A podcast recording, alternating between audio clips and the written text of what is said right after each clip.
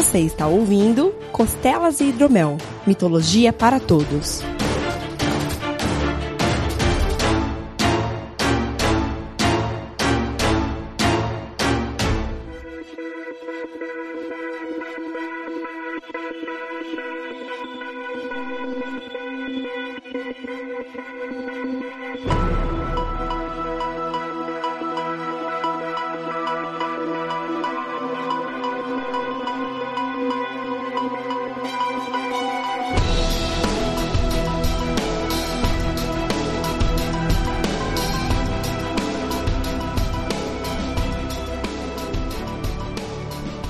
Saudações mitológicas, meus caros. Bem-vindos a mais um Costelas e Hidromel, o seu programa sobre mitologia. Eu sou o Guilherme Vertamati e, meu, não tem um jeito melhor de fechar uma discussão de vez do que virando pra outra pessoa e falando: Ah, meu, cala a boca que você deu pra um cavalo, velho.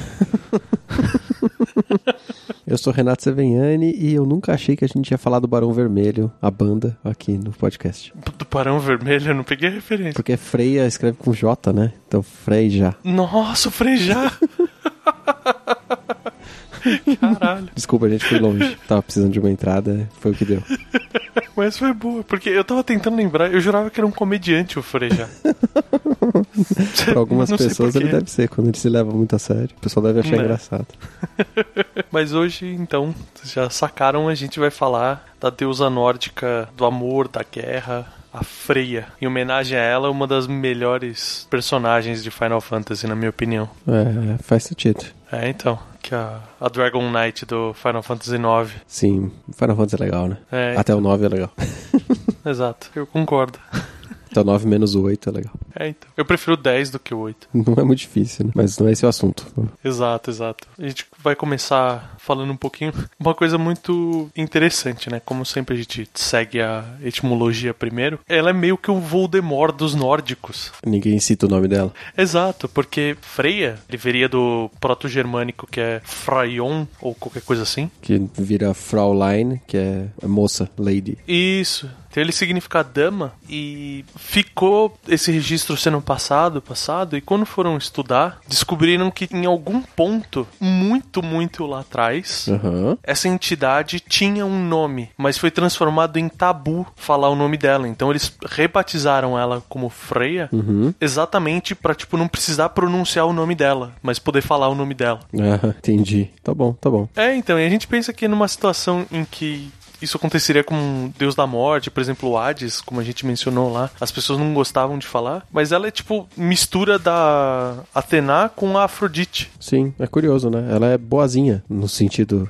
mais pejorativo possível. Exato, ela seria um motivo de orgulho, porque, por exemplo, um dos epitetos dela Uhum. é Valfreia, e nessa forma de Valfreia, ela seria a líder das Valquírias. E quando a gente chegar um pouco mais pra frente, ela é responsável por cuidar dos heróis mortos também, né? Sim, sim. A gente já falou em alguns casts em outras oportunidades, mas, tipo, não são todos os heróis que vão pro Valhalla. Tem metade que vai pra ela. Uhum. Será que essa coisa deles não citarem o nome dela propriamente dito não tem uma conotação semelhante ao pessoal cristão que fica falando Senhor em vez de ficar falando Jesus ou Deus? Eu acho que, de certa forma, sim. Você diz não por medo, mas por reverência. Isso, porque no catolicismo, cristianismo, a gente tem o não citar o nome de Deus em vão. Então, Sim. por conta de um respeito e você não citar o nome aleatoriamente por qualquer coisa, eles tratam como Senhor, tipo Lord. É. Talvez tivesse uma conotação algo semelhante, né? Não imagino que seja a mesma coisa, né? Mas Sim. poderia ser uma hipótese aí. É, é interessante. A hipótese que eu tinha pensado também era, vamos dizer assim, de um absoluto. É a senhora, né? Tipo, maiúsculo. Exato, ela é a senhora. E todas as outras mulheres tentam chegar no ponto da Freya. Uhum. É, faz sentido também. É. Dessa forma, o nome. Porque assim, é uma linha de pensamento que fala que é tabu. Tem linhas que dizem que o nome dela sempre foi esse. Mas tem algumas que têm essa dúvida a respeito se é tabu ou não. Então pode ser que o nome verdadeiro dela, ou o nome anterior, ele simplesmente tenha perdido o sentido perto desse novo nome que é muito mais significativo. Sim, faz sentido também. Bom, e a Freya ela era a deusa mais renomada, principalmente em linhas que ela passou a se misturar muito com a Frigg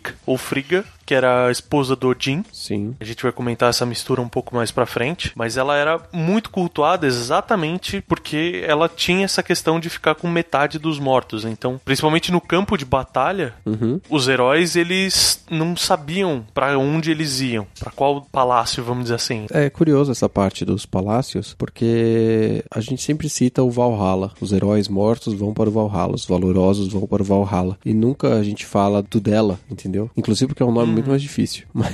É Folkvanger. Não, o hall dela é o Sesumirnir. Ah, sim, isso é. Folkvanger é onde fica o. É o Midgard dela.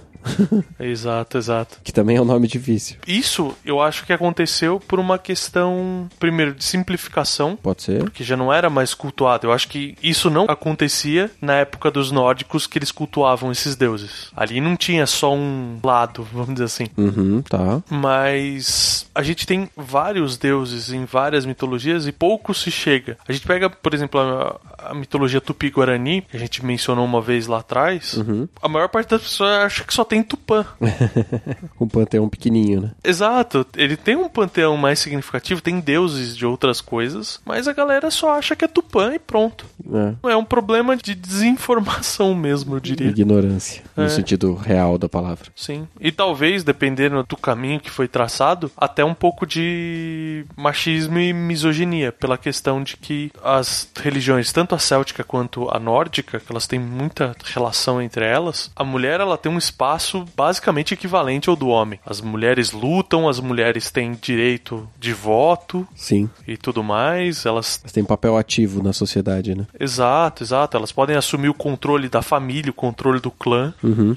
E é algo que, por exemplo, quando os gregos, os romanos começaram a conflitar, era uma das coisas que batia a cabeça. Tipo, como assim tem mulheres lá lutando? É, e a gente já citou outras vezes, quando a gente tava falando de mitologia nórdica, que a fonte principal são as Edas. Exato. E essas fontes são do século XIV. Então fica um pouco complicado porque ela já tinha. A, a própria tradução e a interpretação já tinha peso de outras religiões mais modernas, né? Digamos assim. Então a Sim. gente pode ter realmente essa parte mais machista que você tá falando, né? É, então. Até pra fazer, assim, um pouco de sentido. Uhum. A gente ia falar um pouquinho do- de quais eram as atribuições dela, né? Antes da gente continuar seguindo a falar dos halls aí. Uhum. Porque ela era atribuída a ela os cargos, digamos assim, né? De ser deusa do amor, do sexo, da luxúria, da beleza, das magias, da fertilidade, do ouro, da guerra e da morte. Olha só que bonito. É legal. Mas pouca coisa só nas costas dela.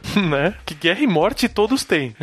um pezinho lá. Sim, sim. É engraçado porque até a descrição física dela, quando menciona que ela usava uma túnica muito branca, com uma armadura muito bem feita por cima, Uhum. ela tinha longos cabelos loiros e olhos muito azuis, você vê assim algum momento, consigo enxergar. Tem aquele site que mistura dois Pokémon. Aham. Você- Sim, já vi. Se pegasse aquele site e você pegasse de um lado a Atena e do outro Afrodite e fundisse, ia sair a Freia ali no meio, Sim, sim.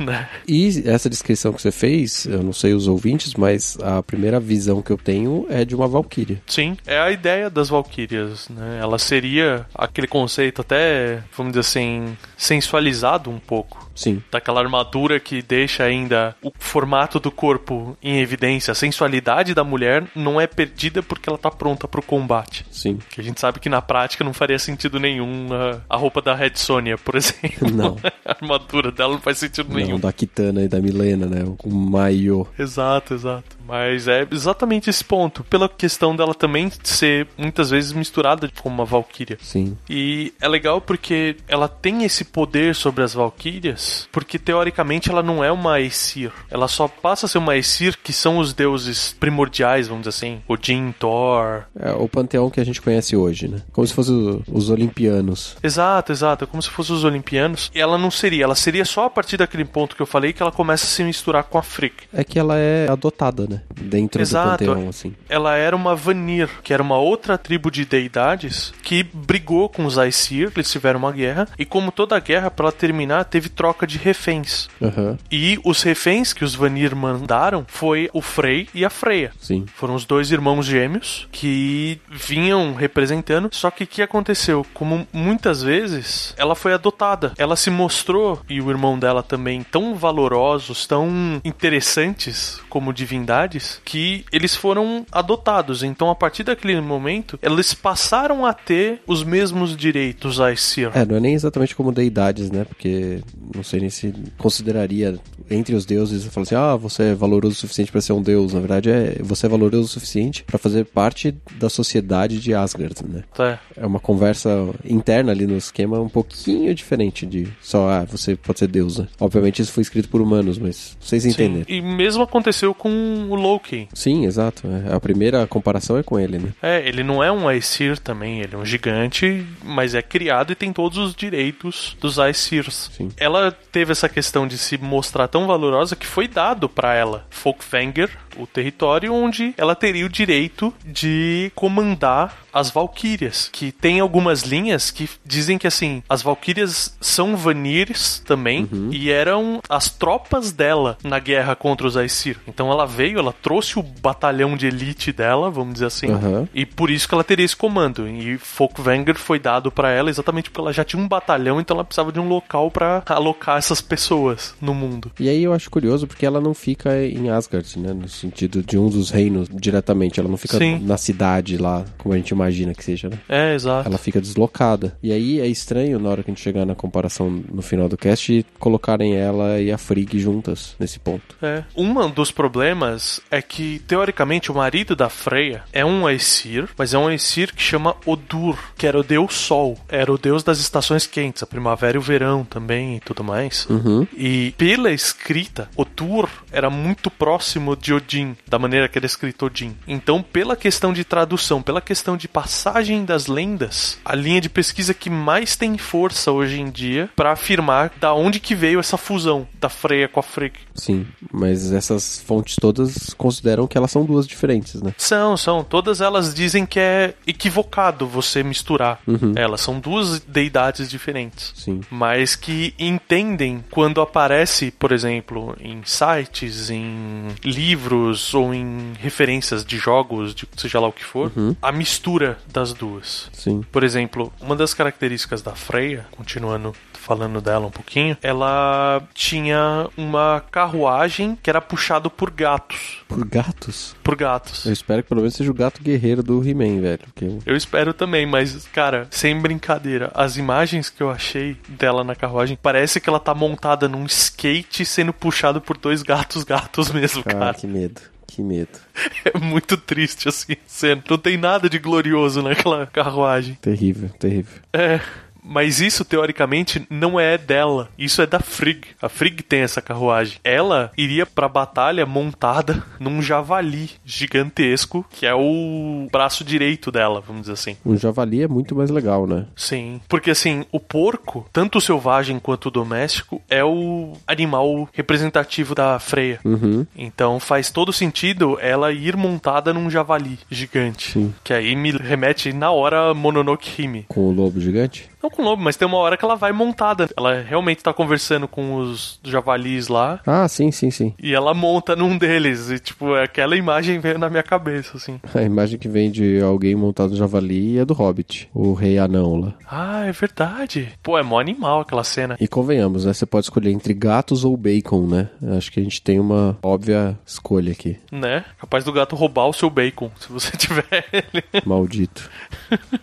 A gente mencionou ali atrás, né? A gente falou agora do Folkvarn, que é o reino dela, e nesse reino ficava o hall dela, né? Que era o hall dos assentos, digamos assim, porque ele era um espaço gigantesco com muitos lugares para as pessoas sentarem ou estarem naquele local, né? Porque ela estava, assim como Valhalla, trazendo essas pessoas para estarem frequentando aquele local. Uhum. E esse lugar tem o nome de Sesrumnir, se eu pronunciei minimamente correta, que é legal, é bem legal. O lugar dos assentos. Sim. E a gente falou do irmão dela, que era o Frey. O pai dela, a gente sabe, que era o Njord, que era o deus dos mares, dos Vanir. Uhum. E a mãe dela, apesar de não terem referências concretas, exatas de quem seria, era também uma Vanir e ela se chamaria Nertus. É, eu vi uma linha de estudo de que seria a deusa do tempo. Do tempo? Mas eu, na minha concepção, assim, uma deusa do tempo, ela seria muito significativa pra não ser nomeada. Ah, com certeza. Pode ser só Nertus mesmo e acabou. Eles chegaram a essa conclusão por causa da escrita do Nertus, que tem alguma referência à palavra que na língua deles seria relacionada a tempo ou a passagem do tempo, na verdade. Hum, O envelhecimento e tal. entendi. De qualquer forma, não é oficial na EDA, por exemplo. Não tá escrito em lugar nenhum, Não. ó, a mãe dela é É, na Eda, inclusive, só mencionam o pai, nem é mencionada a mãe. É. Tipo, sabe-se que tem uma mãe porque ela nasceu, mas. E ela nascer das águas aí é legal também, hein? Com a referência que a gente Também. tá fazendo na mitologia grega. hein? É, o Njord tava desocupado lá um dia, ela nasceu da água, né, cara? Tava É, nasceu sozinha e né? tal. É uma Então, espuminha ali, passou um peixe mais sensual ali perto, ele ficou animado, né? uma roçada na escama. Isso é muito errado. Mas tudo bem, porque o outro maluco deu pro cavalo, então. É, é mitologia, gente. Sinto muito.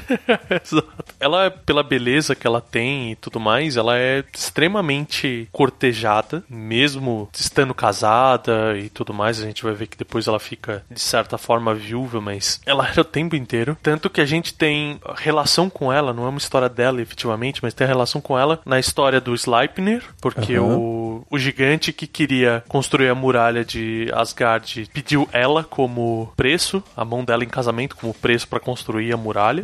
A gente tem uma outra lenda em que dois gigantes se enfrentam por ela, sendo que ela nem tava na história. Tipo, eles brigam e eles causam um estrago enorme em Jotunheim para ter o direito de cortejá-la.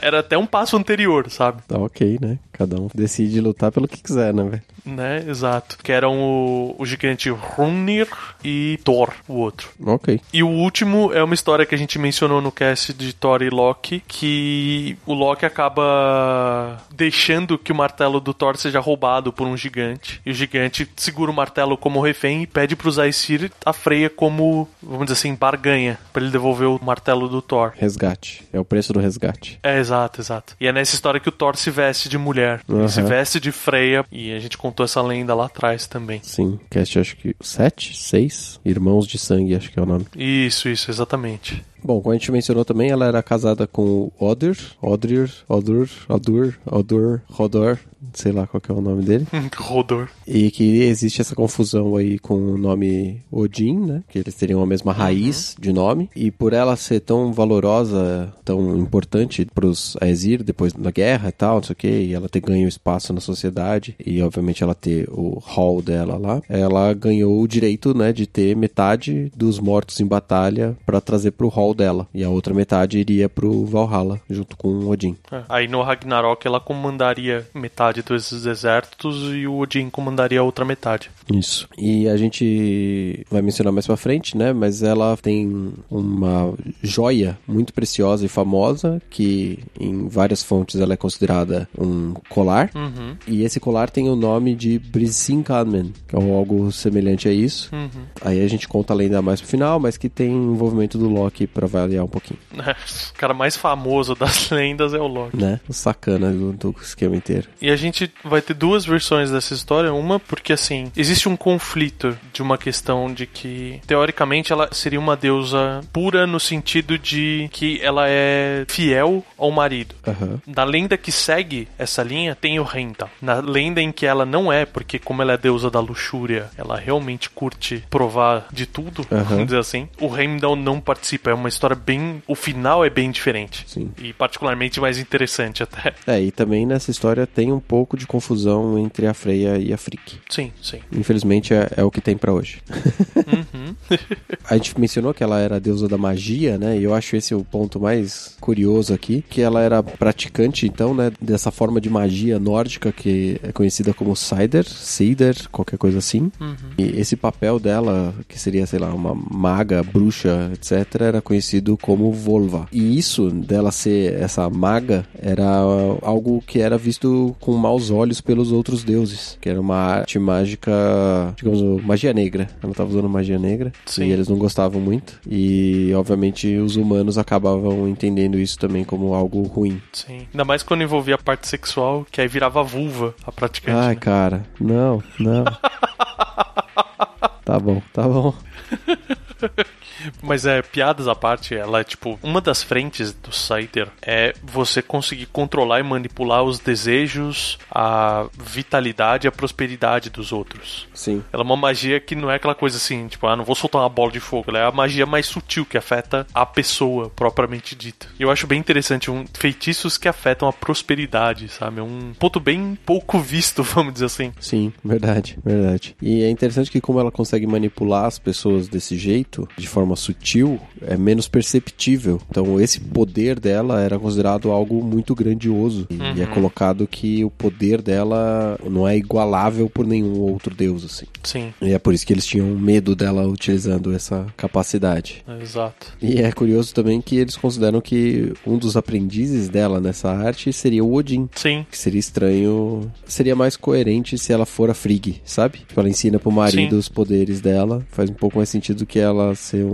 refém e ter que ensinar pro Deus fodão. Hum, legal, eu não tinha pensado nisso quando eu vi isso. Não sei, na minha cabeça faz mais sentido. Obviamente, por ela ser. Se como refém, o Odin foi lá e fez um esquema com ela, aí é outra coisa, né? Mas. O que eu tinha pensado que justificaria é porque ela foi realmente bem aceita. Assim, mas por que que ela ensinaria o Odin, sabe? Ah, eu penso assim, depois que foi. Sim, não, ela já estava em Asgard, mas. Sei lá, porque ele pediu, assim, não sei. É. Talvez com a prerrogativa do Ragnarok também. Pode ser, mas eu não sei o quanto isso seria útil no Ragnarok, sabe?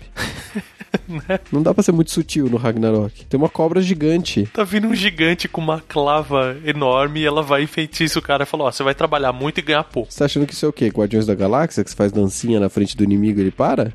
né? Mas ela tem ensinado esses poderes pro Odin. É muito legal quando você lê deuses americanos e você vê os poderes de sedução dele. Aham. Principalmente se você imaginar ele velho e esquisito como eles descrevem, né? Né? Ou como o cara que tá interpretando ele na série, que também não é um cara muito sedutor, assim. Não.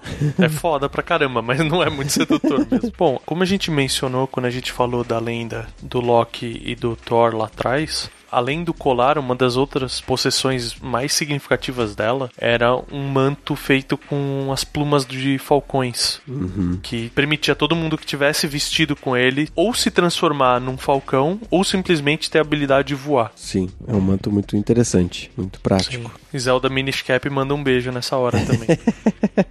Tem, cara, e é exatamente esse manto aqui, cara. Uhum. E que nem a gente mencionou ali atrás, né, do cast do Thor se vestindo de mulher, de Freya pra poder ir lá, ele acaba utilizando esse manto aí também pra poder fazer essa missão aí, de recuperar o martelo. O Loki ele usa o manto pra poder ir na frente e preparar o território enquanto elas preparavam o Thor pra ele poder ir. Então o Loki acaba usando e quando ele chega lá ele passa pro Thor porque a Freya vindo, obviamente, ela precisa estar com o manto. Aham. Faz parte do, Do traje dela. É, exato, da identidade visual que ela teria. E a gente vai ver que ela tem uma relação muito grande com a deusa egípcia Isis. E como a gente falou, a Afrodite também, eu coloco Atena aí no meio. Mas pela questão, assim, de que tem uma lenda de que a Freya sai em busca do marido pelo mundo. Assim como a Isis sai atrás dos pedaços do marido dela para poder revivê-lo. Aham. E ela estaria chorando lágrimas de ouro. Ou, no caso, assim, a lágrima é interessante porque eu vi uma versão da lenda que fala que a lágrima ela é normal, mas quando ela entra em contato com o solo, ela se transforma numa gota de ouro. Só que aquela lágrima, aquele sentimento dela é tão intenso que até a terra se amolece. Então, aquele fragmento de ouro ele consegue ir pra dentro. E seria a explicação de por que, que você tem pepitas de ouro espalhadas pelo mundo. Seria por onde ela passou.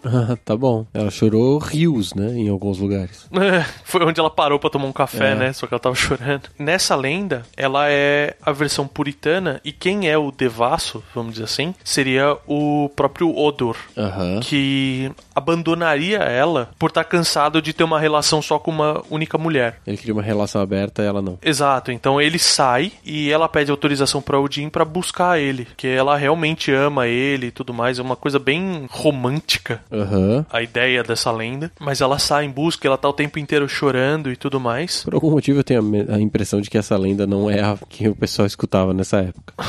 Eu acho também, né? Eu só tô mencionando. eu acho interessante porque a menção de que ela encontraria o Dur na região mais ao sul do mundo. Para eles consideram o mundo só aquela área onde eles estão, porque é onde faz calor por mais tempo. Uhum. Então justificaria ela achar o Odur lá. Aí tem um final que, tipo, é romanceado demais por uma lenda nórdica na minha cabeça, que é tipo, aí eles se encontram, eles têm uma relação e o Odur percebe que depois de ter provado várias, ele realmente não vai ter nada melhor do que o amor da própria esposa. Então, tipo. É, não, Tá, os não- nórdicos não contaram essa lenda. É, eu achei bem esquisito também. me. Então, a ideia é provavelmente ela sendo a deusa da luxúria ser bem promíscua. E aqui entra uma outra lenda rapidinha de que, apesar de que ela era promíscua, ela não ia assumir isso. Mas um dia, mais próximo do Ragnarok, o Loki ele tenta incitar o- a raiva e o ódio entre os deuses. Uhum. Então ele começa a insultar toda a parte feminina de todas as raças. Caralho, né? Então ele começa a xingar todas as Aesir, todas as Vanires, todas as elfas, todas as anãs. Ele começa a ofender todo mundo e aquilo já tá virando um burburinho. E quem acaba com essa discussão é exatamente a minha entrada, porque a Freya chega pra ele perante todo mundo e fala: "Você não pode falar de promiscuidade e de relações fora do casamento pra ninguém, porque você é casado e você teve relações com um cavalo gigante". E ali acaba a discussão, acaba todo o problema, É, eu acho que o pessoal esqueceu de ser mais incisivo nas respostas pra ele, né? né? Essa lenda é curtinha porque ela é curtinha mesmo, ela é um poema chamada Locacena, Aham. que significaria disputa de Loki. Ok. Mas é engraçado, é tipo um tapa na cara, assim, tipo, meu, não- importa o que as outras pessoas fizeram, você fez uma coisa tão fora da realidade, você pariu um cavalo de oito patas, velho. Né? Faz parte. E é isso, em relação a Deus, as características dela, é, é isso. Acho que só falta a gente mencionar que, obviamente, ela tem uma série de apelidos. Ela tem o epiteto de Valfreya, como eu falei,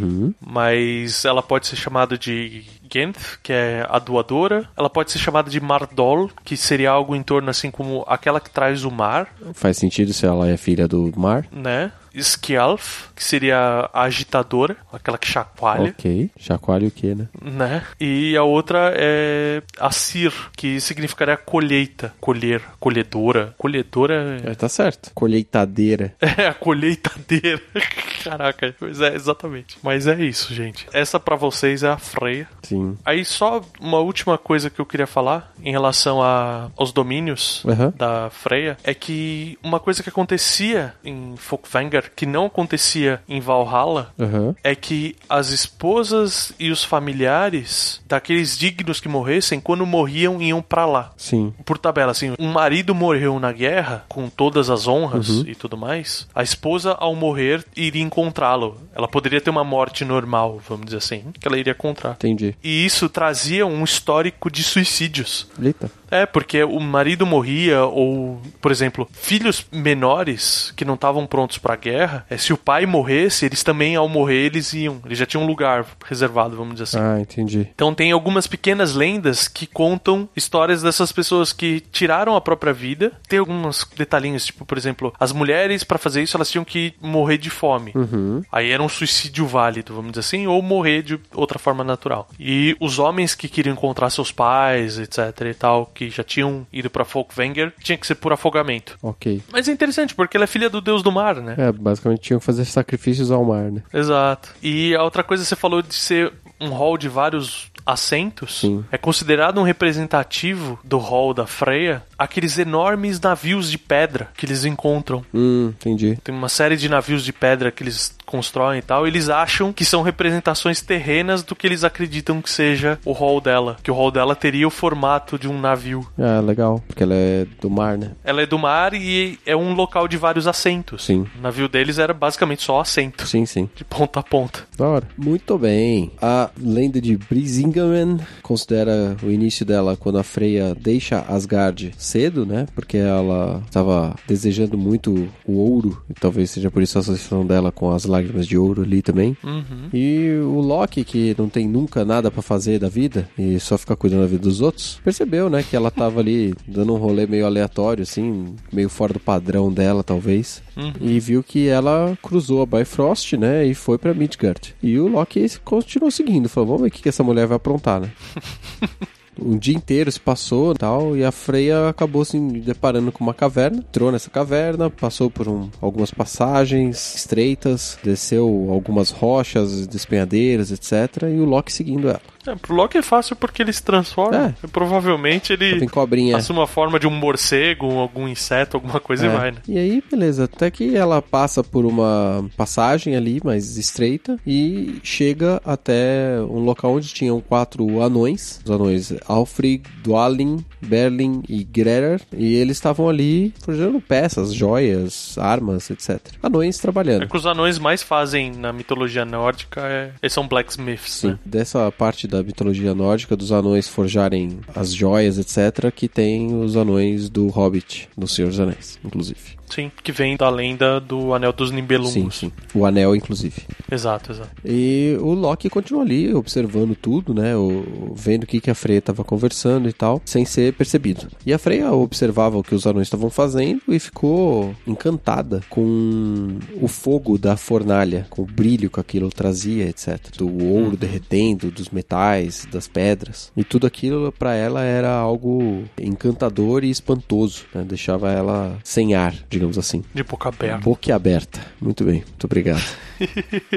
e aí ela eh, se deparou com um. que a gente já vai considerar aqui que a peça era um colar, tá? É um colar de ouro, todo rebuscado, com entalhes, todo com as- os fios do ouro todos trançados, etc. Vários desenhos muito legais, bonitos, etc. E ela nunca tinha visto nada igual ou tão bonito quanto aquele colar. E ela desejava muito ter posse daquele colar. Só que os anões não são seres que gostam de dar os itens que eles fabricam para os outros. São bastante egoístas nesse ponto. Sim. E ela falou: Ó, vocês podiam me vender, né? Esse colar e tal, posso te pagar bem e tal. E eles falaram: Olha, você tá vendo tudo isso aqui que a gente tá forjando? A gente não precisa de ouro, a gente não precisa de prata, a gente não precisa de pedras, a gente não precisa de nada. Você vai pagar a gente com o quê? Cara, eu adoro essa argumentação dessa lenda, Não é? cara. Que tipo, por que você tá oferecendo pra pagar? Você tá vendo? O meu trabalho é uma pilha de ouro. É, O que, que você vai me oferecer, é, meu? não tem mais o que você me pagar aqui, né? Ela falou: Não, por favor, vira aquela. Nunca te pedi nada, faça qualquer coisa. Né? Você sabe que nessa hora ela já tava vestindo o colar, né? Já tinha posto já. Só o colar, né? Ela tava vestindo só o colar. Só, só. Os anões falaram: olha, nenhum valor, nenhum item que você queira pagar pra gente, a gente vai querer, porque não faz sentido, né? Gente trocar um item por outro. Então vamos fazer o seguinte: se você quiser mesmo, assim, esse colar, você passa uma noite aqui com cada um de nós, né? Nós quatro aqui e tal, de boa. A gente resolve, a gente faz essa troca aí, né? É, porque a gente era em cinco anões, mas o Dunga ele já tá traumatizado ali no cantinho já, né? E aí ela considerou, né? E ela tava muito encantada por aquele colar e, e ela acabou consentindo, né? Acabou concordando com eles. E assim ela passou quatro dias e quatro noites com os anões ali, né?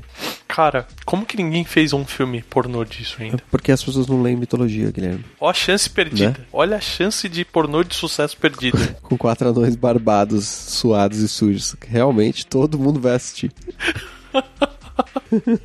ok, bom ponto. E bom, a, a Freya passa ali os quatro dias, conforme ela tinha combinado. No final desses quatro dias, os anões colocam o colar em volta do pescoço dela. Ela fica felizona da vida e começa a voltar para Asgard. O Loki, que estava ali observando durante os quatro dias, provavelmente muito feliz e contente, Voyeur, filho da puta, né? ser maluco do caramba, sabe que se ele não retornar para Asgard antes, ele perde a vantagem de saber dessa história e poder contar pros outros. Sim, lógico. E aí ele pega e começa a voltar pra Asgard e retorna antes da Freya, obviamente. Porque a Freya vai andando de boa e ele pica a mula pra tá lá, né? Né? E ele vai lá e conta tudo pro Odin, né? Obviamente tentando ferrar a Freya perante os olhos dos outros deuses, né? Uhum. E o Odin fica preocupado, né, com essa história e tal, e pede pra que o Loki vá lá e roube o colar dela, como prova de que essa história toda aconteceu. Isso é uma coisa que eu gosto bastante no que a gente vê dos julgamentos e da linha de consciência do Odin. Ele não é rápido pra julgar. Ele é sempre bem sereno. Ele sempre tem essa coisa assim de tipo, tudo bem, você tá acusando ela, então assim, você vai trazer a prova. E se você não conseguir me provar, o Loki já passou por isso algumas vezes. Se você não conseguir me provar, quem vai ser punido é você. Sim. Bate aquele desespero no Loki nessa hora. É, mas ele sabe que é verdade, então, né? Sim. Tá é. tranquilo pra ele. Dessa vez ele não tá inventando É, história. arranjar um jeito de entrar no hall dela e roubar o colar, mas isso é outro problema. Uhum. Muito bem, durante a noite noite, obviamente, escondido com o manto da noite. Ele fala dane-se e entra no hall, no Sessrumir, e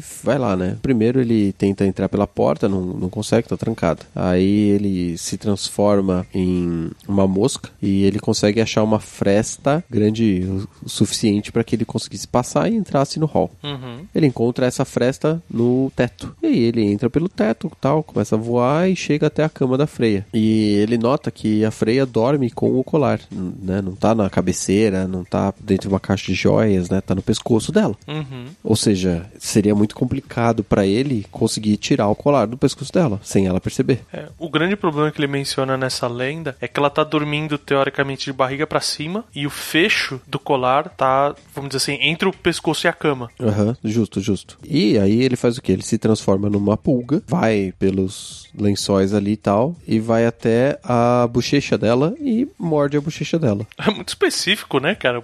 Eu vou morder a bochecha. É, vai fazer o quê? Passar a pasta de dente na mão dela? Eu sei, é que eu imaginei. Ele, se ele fosse mais esperto, ele morderia algum lugar que, tipo, ele estaria mais seguro. Eu pensei na bochecha assim, tipo, toma um tapão, né? virar um tapão nele, é. É, bom, não sei. É, é o Loki, né? Deu É certo. Loki. É, obviamente isso incomoda ela, ela se vira, né, e rola de lado. E aí, na hora que ela rola de lado, o fecho do colar fica exposto. O Loki sai da cama, né, se transforma novamente na sua forma deus humano gigante, Uhum, solta o colar do pescoço dela e sai fora, né? uhum. A Freya acorda no dia seguinte, vê que tá faltando o colar, né? Que ela não tá com ele no pescoço. Vê que a porta estava aberta e ela já imediatamente é, percebe, né? Que a única forma de alguém ter entrado ali e roubado o colar dela é se fosse o Loki. Ele era o único que seria capaz de conseguir entrar no hall dela à noite enquanto ele estivesse fechado. E sem ela perceber, né? Mas ela também considera que mesmo o Loki não correria o risco de aparecer ali e fazer isso à toa, assim, né? Então ela também considera que ele estivesse ali amando de alguém e ela considera também que seria o Odin. Certo. O deus supremo ali, né? Tá mandando fazer, o Loki vai fazer. É, porque eu acho que é o único deus que o Loki realmente temeria. Sim. Faria algo tão ousado por obediência, vamos dizer assim. Justo, justo. E ela fica encucada em como aquele colar teria sido descoberto, né? Como que souberam que aquele colar existia, sendo que ela, sei lá, tinha acabado de chegar com ele. Uhum. E ela corre pra Asgard, vai no hall do Odin e começa a falar com ele: ah, então, o que, que tá acontecendo? Por que, que o, colar dela foi roubado? Se ele tinha a ver com o plano e tal, não sei o que lá. E o Odin tava puto, né?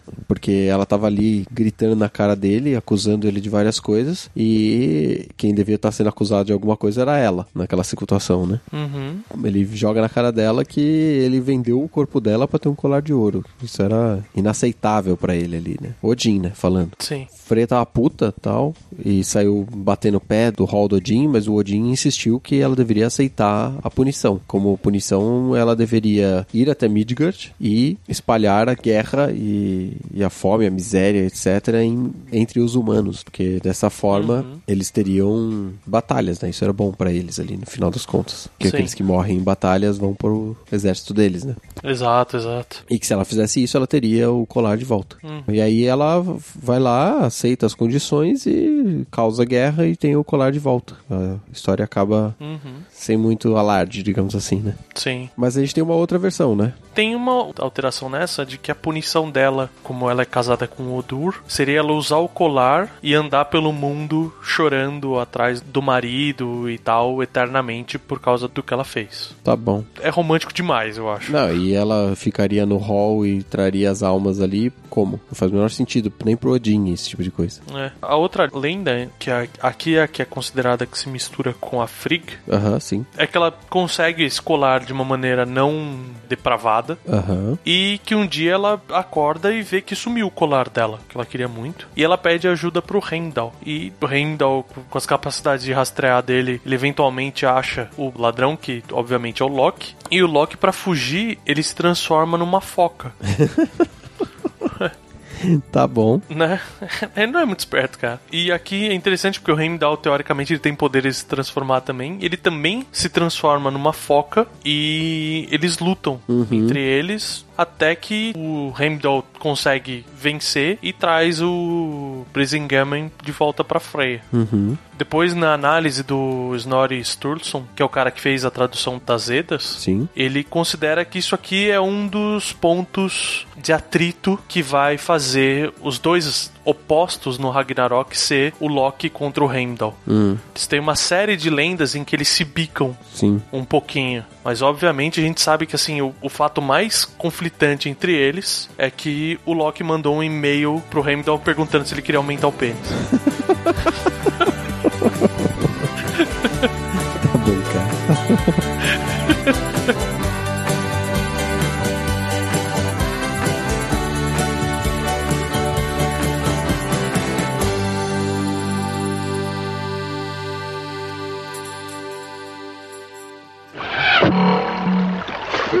for you, sir.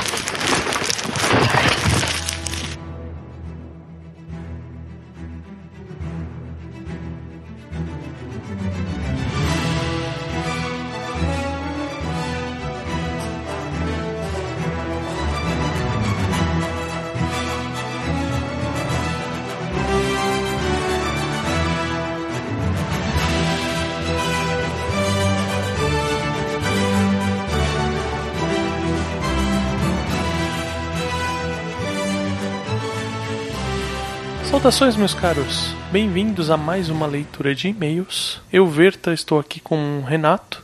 Olá, pessoas. E? Vamos finalizar esse cast aqui. Vamos. E se você quiser entrar em contato com a gente, a maneira que a gente sempre prefere é pelos próprios posts, tanto no Exato. Deviante quanto no Meia Lua. Isso. Se você quiser um contato mais íntimo, mais secreto, mais direto, você pode mandar e-mail para o contato arroba meialuaprafrentesoco.com e você pode também conversar com a gente nas redes sociais, certo? Exato, estão todas no próprio post lá, os Twitters e até o Facebook do Costelas, que é a coisa mais abandonada do universo. É, sinto muito.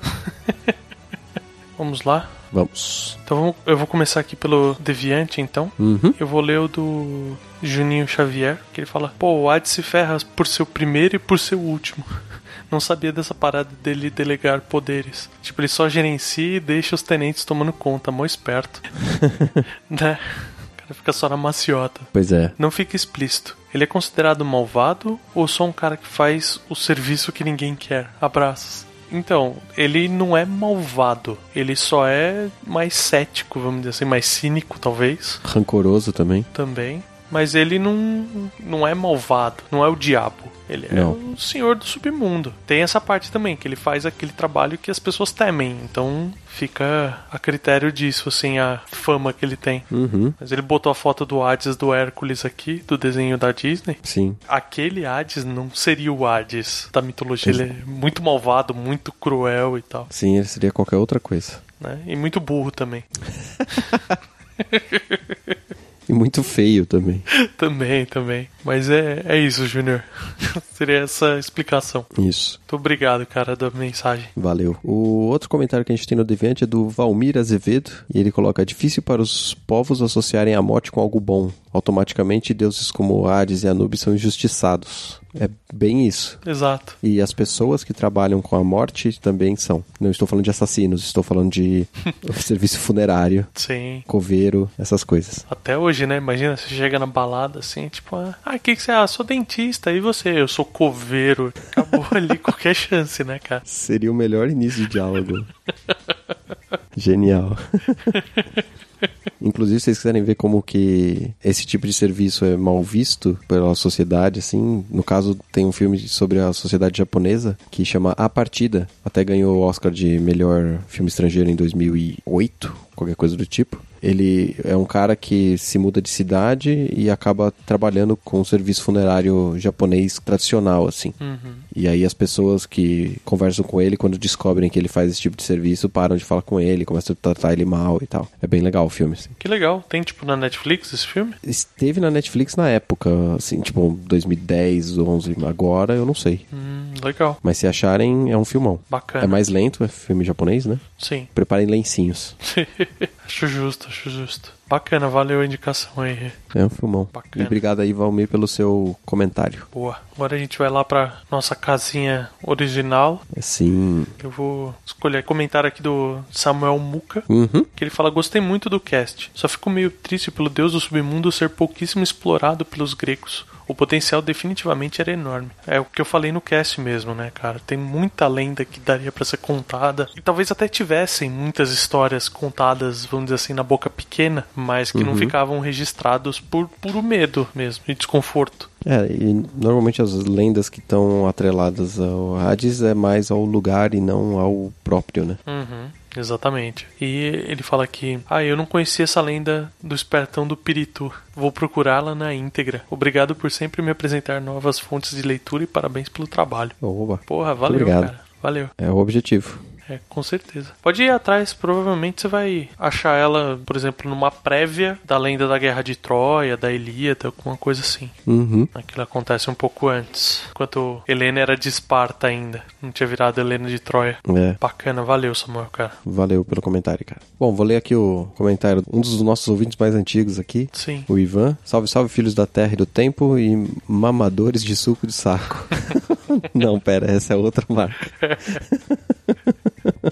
Caraca, mas já tomei muito Mup também. Mup é foda. Eu acho que ele já mudou bastante da época que eu gostava de tomar ele, ou eu mudei muito, mas ok. Eu tinha acabado de entrar na faculdade, cara, faz tipo 10 anos isso. Não, ele era tipo 3 por um real, velho. É. Qualquer coisa tava valendo. Exato. Muito bom episódio. Curiosamente, a imagem que tenho mais presente de Hades é da animação do Hércules. É, pois é, todos. Infelizmente, né? Não tem como escapar. É, fez um estrago bacana aquele desenho, mitologicamente falando. De todas as mitologias possíveis gregas, né, cara? Né? Não só o Hades sofreu naquele desenho. O único personagem que tá bem ali é o Danny DeVito como sátiro, cara. Ah, sim. Mas aí ele é um personagem genérico, né? Não é o sátiro. Então tá tudo certo. Exato, exato. E por algum motivo eu sempre o confundi com o Ares. É, eu tinha esse problema também. O da guerra, você diz? É, porque os nomes são muito parecidos. Quando eu era mais novo eu confundia bastante. Justo. Aí ele fala, talvez por conta da série do Hércules na TV e por serem os respectivos antagonistas de cada uma dessas séries. Ah, sim. Pode ser, pode ser. Mas ah, o meu problema não era esse. O meu problema é que eu achava que era tradução diferente só, mas que era o mesmo nome. Uhum, é verdade. Até no Cavaleiro do Zodíaco eu tinha esse problema. Eu achava que o Mestre do Santuário tinha mais cara de Hades do que de Ares, mas tudo bem. É, então. Pensando na, na questão assim, ele com aquela máscara preta, tudo, tipo. Sim. Mas é interessante, mas normalmente são os dois antagonistas mesmo. Uhum. Que no Cavaleiro do Zodíaco, obviamente, é muito mais lógico ser o Ares, que é o deus da guerra de um lado, e a Atena, deus da guerra do outro lado. Ah, sim. faz sentido. Uhum. Não é o Hades. Sim, sim. Inclusive que ele tá em outra lenda, só que aí eles tra- retratam ele como Lúcifer. Ok. É diferente. Bizarro, foi Retratação. bizarro. É. Mas tudo bem, tudo bem, tudo bem. Tudo certo. Agora é ficar na expectativa pelo episódio de Deméter, Era, Estia e Poseidon. Né? Sim, bons temas, bons temas. Sim. Fechar o panteão, né? Pois é.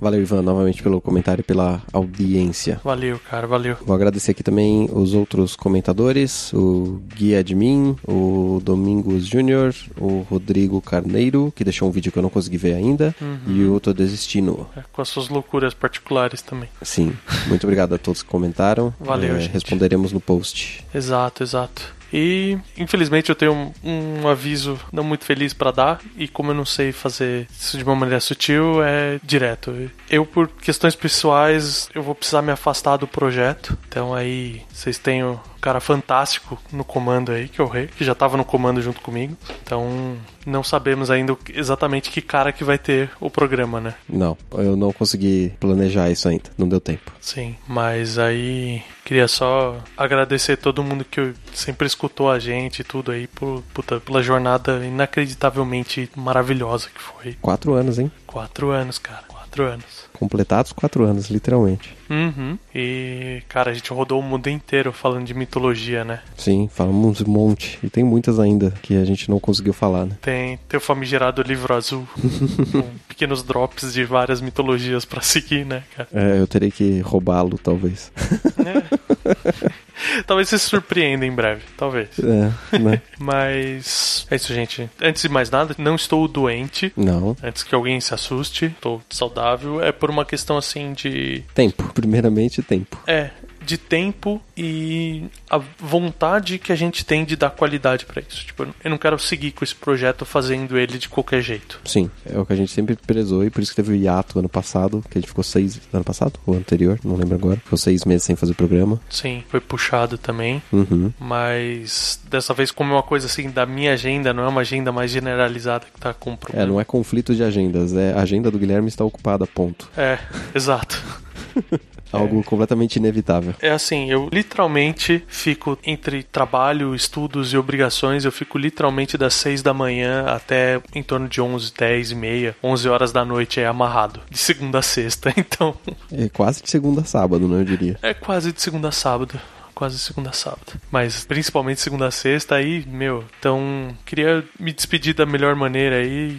Deixar um, um beijo pra cada um. E eu tô tranquilo, porque eu confio pra caralho na qualidade do Renato como host, como editor e tudo, como pessoa. Então, Puxa saco, puxa saco. eu sou, cara, eu sou. Imagina, se não fosse quatro anos puxando o saco, não, não tinha dado certo. Né? Eu, eu- o que pode acontecer é que talvez não tenha episódio daqui 15 dias. Talvez demore um pouco mais pra vir o próximo, porque o Guilherme é parte fundamental de como as pautas são geradas. Afinal de contas, ele é o que tem a maior biblioteca de livros entre nós dois. Então, as fontes diferenciadas estão na mão dele. Sim. Né? E, obviamente, o conhecimento de cabeça para ele saber aonde ele tem que acessar, porque só ter os livros não quer dizer nada.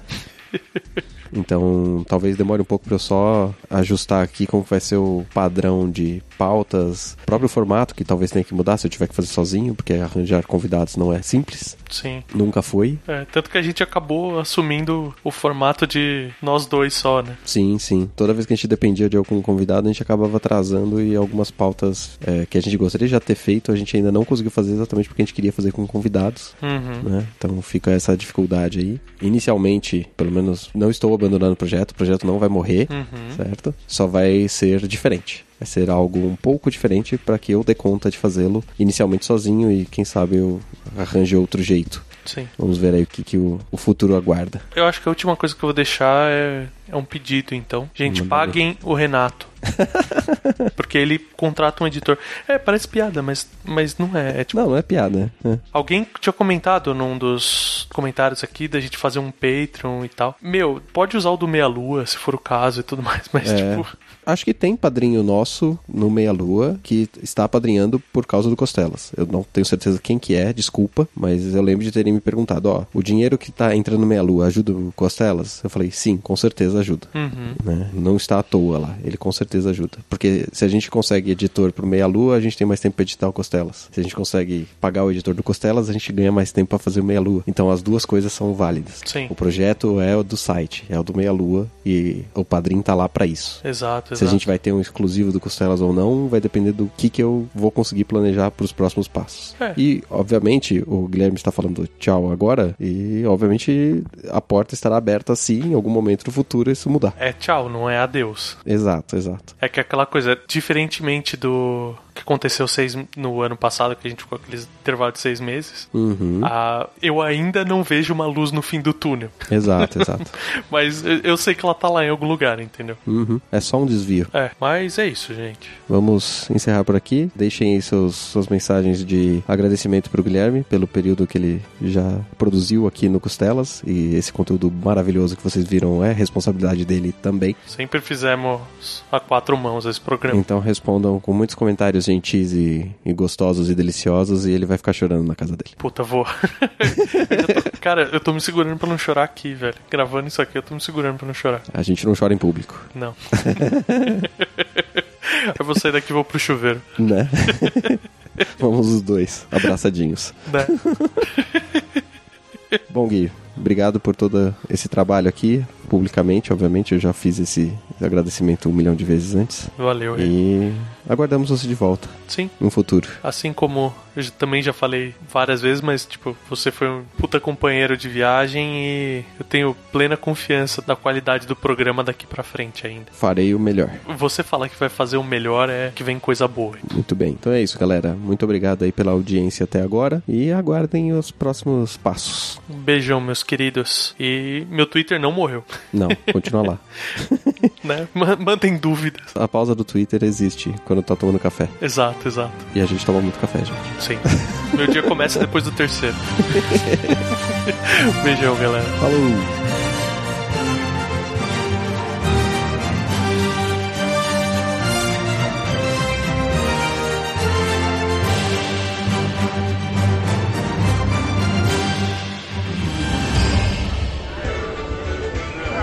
Senhores, desejam mais alguma coisa?